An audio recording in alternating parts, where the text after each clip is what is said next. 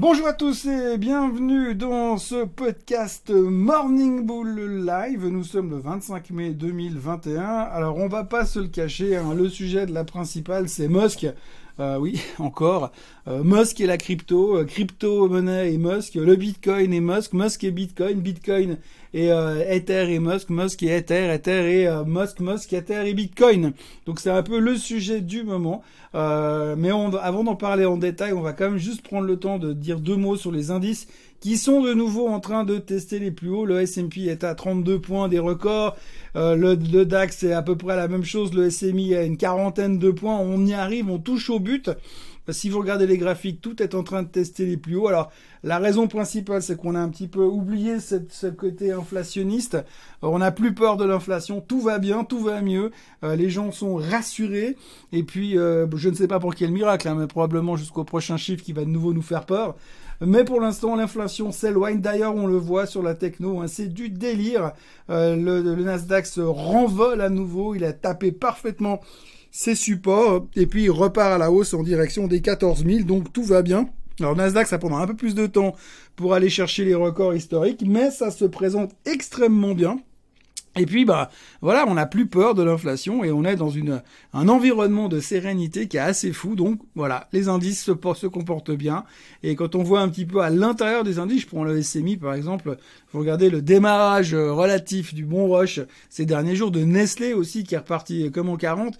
donc, on a euh, pas mal de choses qui ont l'air d'être bien orientées, sachant qu'à l'intérieur du SMI, il y a encore deux trois titres qui sont euh, en retard, euh, qui peuvent encore permettre de tirer un peu l'indice pour aller chercher euh, ce fameux record historique sur l'indice suisse. Et comme tout repart, comme euh, le Covid s'en va, l'économie reprend, le recovery est là, eh bien, ça devrait être une question de temps. On notera aussi l'excellente performance et le rebond massif du secteur des semi-conducteurs, qui, je vous le rappelle, est un indicatif, un indicateur avancé.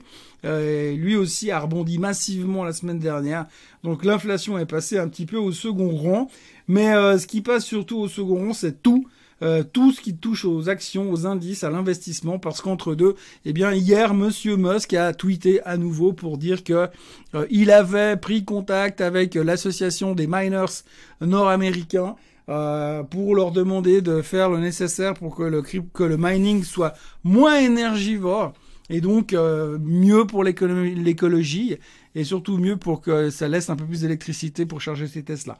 Ben, bref, donc du coup, il a demandé à ses miners de trouver des solutions et de parler à leurs copains qui sont euh, en Chine et, euh, et en Russie.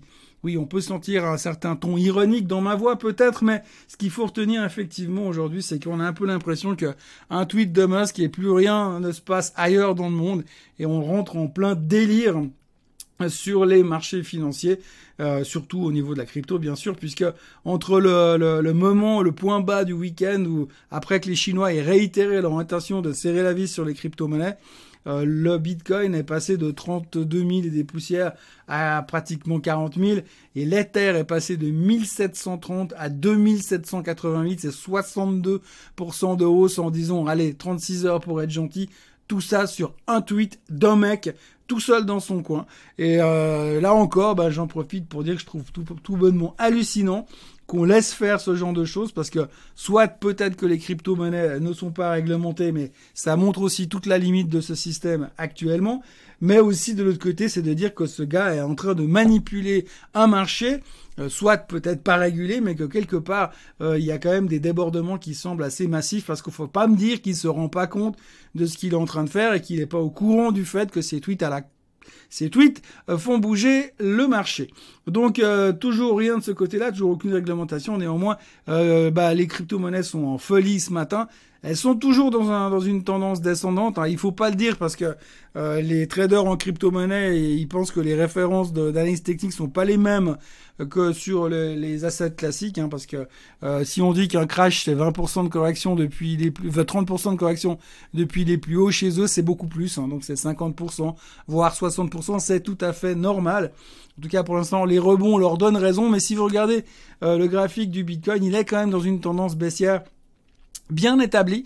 Euh, et alors, euh, évidemment, avec deux tweets positifs d'Elon Musk, on peut remonter facilement à 60 000, mais pour l'instant, il va quand même falloir sortir de cette tendance baissière qui a l'air quand même bien établie et plutôt même en deux niveaux, puisqu'on en a une grande et une très rapide qui est en train de se dessiner pour l'instant, même si le rebond d'hier euh, calme un peu les choses. C'est pas très très joli d'un point de vue technique, même si je sais l'analyse technique sur le Bitcoin, ça ne veut rien dire. Euh, jusqu'à que ça veut dire quelque chose. Voilà. Donc euh, globalement, de nouveau, un marché extrêmement volatile au niveau des cryptos, un marché qui va être concentré sur l'inflation, et on va en reparler beaucoup cette semaine, mais je pense qu'on va beaucoup reparler des cryptos de toute manière, encore et encore. Et puis il y a aussi un truc qu'on aborde régulièrement comme sujet, c'est l'or. Euh, pas mal de gens qui sont en train de se poser la question en se disant mais peut-être qu'il serait temps euh, d'acheter de l'or pour se protéger contre l'inflation. Alors je rappelle que ces derniers mois, les gens étaient plutôt partis sur euh, l'idée d'acheter des bitcoins pour se protéger de l'inflation. Sauf que comme le bitcoin il a perdu 40% pour se protéger contre une, inflation de 2%, eh bien ça paraît pas très logique comme réaction. Donc on est en train de parler de rotation et de gens qui pourraient éventuellement aller toucher euh, toucher du, de l'or pour essayer de se protéger contre cette inflation galopante qui arrive de manière euh, inévitable, bien que facilement acceptée par le marché pour l'instant. Euh, donc à suivre attentivement ce qui va se passer sur l'or ces prochains jours.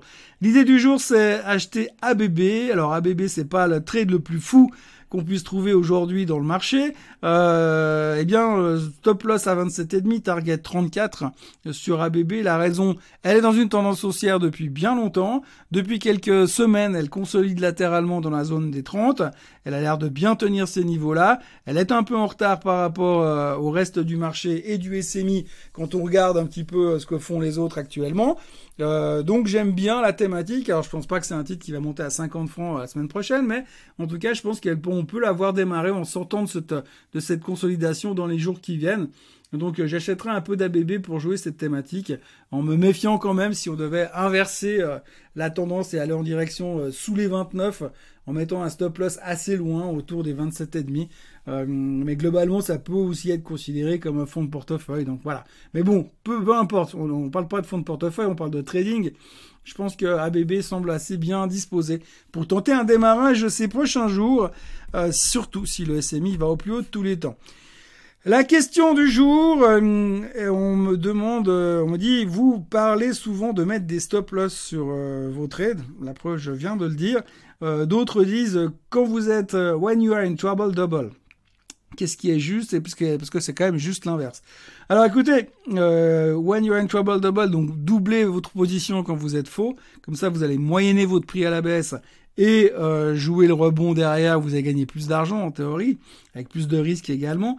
Euh, ou alors un stop loss. Alors écoutez, c'est une question de assez philosophique ou assez ésotérique.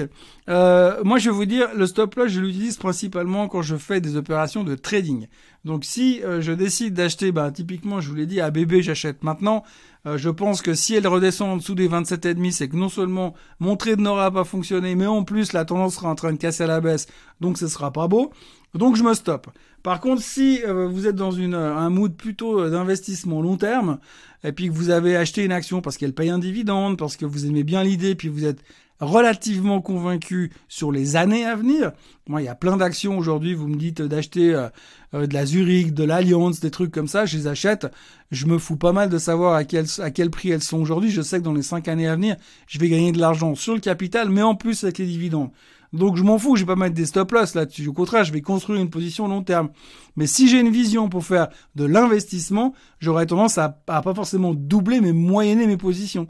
Je prends l'exemple, vous achetez une Coca-Cola, vous, vous achetez pour, euh, pour 10 000 dollars de Coca-Cola, et puis après, tous les mois ou tous les trimestres, vous rachetez pour 1000 dollars de Coca-Cola. Euh, et puis vous moyennez, vous moyennez, vous moyennez. Et puis sur le temps, vous allez payer des fois plus cher, des fois moins cher. Et puis vous allez avoir un prix de revient qui sera de plus en plus bas parce que le titre va continuer de monter. Vous allez encaisser des dividendes, vous allez réinvestir dedans. Et puis finalement, vous allez continuer à, faire cette, cette, ce concept de moyenner. Et puis dans quelques années, Coca-Cola, pour vous, ce sera un titre important dans votre portefeuille. Donc, euh, J'aurais tendance à résumer ça en disant que si vous êtes vous faites du trading très court terme, le stop loss est indispensable. Euh, et si vous faites du trading, euh, enfin une vision un peu plus long terme, vous pouvez commencer à moyenner. Euh, après, c'est vrai qu'en général, ceux qui font du stop loss, qui ont l'habitude de traiter avec des stop loss à court terme, ils aiment pas trop moyenner à la baisse parce que souvent ça veut dire que le scénario de base a été invalidé puisqu'on est en train de, de, casser plus bas que là où on pensait aller puisque nous on visait quelque chose de beaucoup plus haut. Donc ça veut dire c'est un peu s'entêter. Euh, et quand on fait des trading, des opérations de trading qui deviennent, euh, qui sont à court terme et qui deviennent du long terme, c'est jamais très très bon. Voilà euh, comment on peut expliquer tout ça. D'ici là, je vous souhaite une excellente journée. Je vous remercie d'avoir été avec moi dans ce podcast aujourd'hui. Si jamais ce soir il y a un webinaire chez Swissquote qui sera en direct à 18h, où je serai là avec mon associé Marco Rastaldi, n'hésitez pas à vous inscrire. Euh, moi, je vous retrouve comme d'habitude demain à la même heure pour un nouveau podcast. Passez une très très belle journée, bah presque d'hiver en fait. Allez, à demain.